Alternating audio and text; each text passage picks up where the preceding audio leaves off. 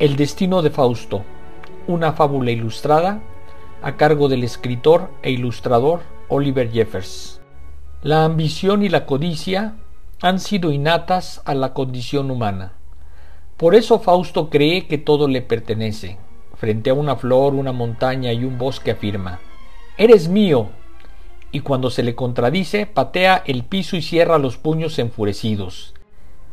Como nada es suficiente para él, un día se embarca para proclamar que es dueño del mar.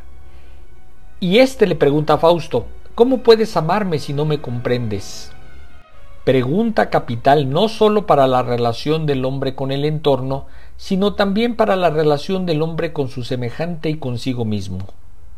A partir de ilustraciones en mate, con matices fluorescentes y un poderoso texto, Oliver Jeffers crea una conmovedora fábula moderna acerca del avasallador deseo de posesión de los bosques, playas, montañas, ríos y lagos por parte de los humanos, e invita al lector a evaluar la relación entre nosotros y el mundo.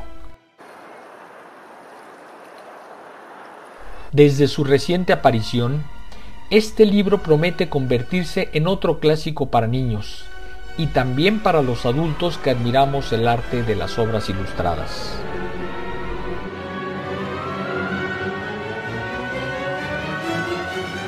Jeffers nació en Australia en 1977.